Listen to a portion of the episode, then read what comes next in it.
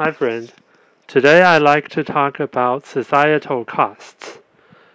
Simply speaking, uh, societal costs are the costs that uh, we didn't pay it in money by ourselves, but either the government pays or, well, it's more conceptual that uh, we all pay for it in another way, something like uh, we have poorer productivity because we did something uh, we thought it was cheap, but in fact, it has long lasting negative effects. And uh, simply speaking, this is called the societal costs. Okay, actually, I want to talk about the societal costs in Taiwan's specialty tea sector, and I would hope that you could give me a hand, help me fix this problem in the coming future. Okay, so now to my point. Well, I guess uh, many tea lovers around the world know that uh, the best oolong teas are from Taiwan. Well, yes, it is. Yes, they are. But uh, it's not easy to get those good teas. Well, this is an outcome of the societal costs. Well, easily speaking, well, we are all partially responsible for the results, but I have no intention in blaming any particular person or organization because this vicious cycle is just something we created.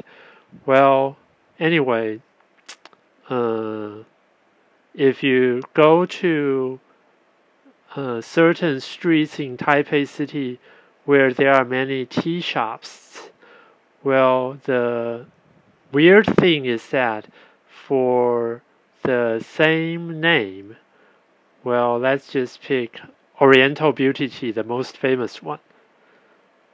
Well, if you walk all the way down the street, and you will be surprised that uh, even the, the same name and the same grade of tea products, the differences of price could be as large as more than 100% of difference.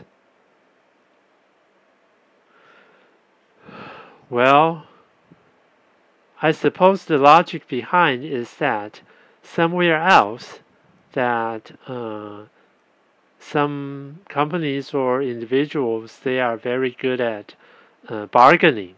And they get it from a very very low price unbelievably low price and unreasonable. Well no one's going to do a business that makes no profit right? So the tea maker and seller of course they have to make money elsewhere. Is one thing.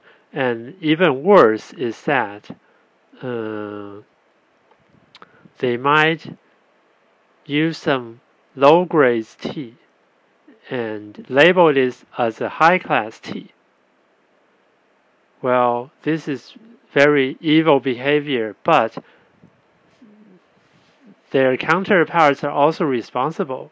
So uh, the outcome is that, well, both the tea drinking population and the tea making population are decreasing year after year.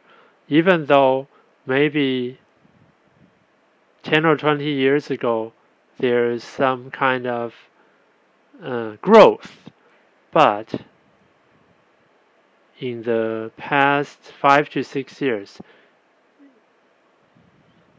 it started to decrease again. Well, quite sad, right? Such a wonderful thing.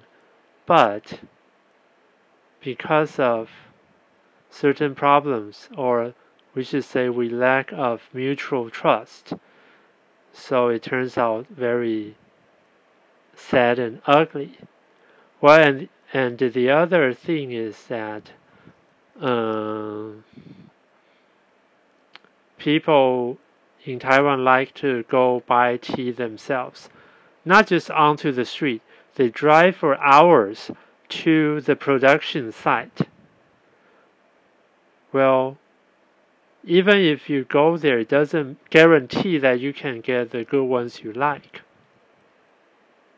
Unless you're willing to go it go there regularly for at least two years and become friends with the farmer makers.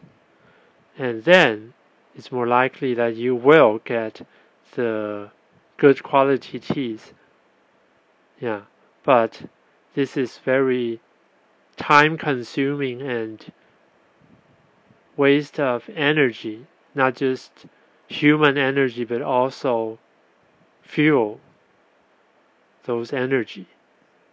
So I would say those are all societal costs because not just one pe- one person doing this, many many people are doing this, and when many many people are doing this, there will be uh, collective effects, uh, either positive or negative. Anyway, uh, my point is that uh, we're doing things that isn't necessary, but perhaps something is not going right and besides we haven't find out another way to do it so we're still stuck there. Anyway uh, I know there is a way out but uh, I need people to help me in order to get more people who agrees with people who agree with me so we can work together and fix this problem and make our lives all better and we can have more foreigners foreign tea lovers to enjoy our high quality tea. And I hope that you can have a nice day and weekend. Bye.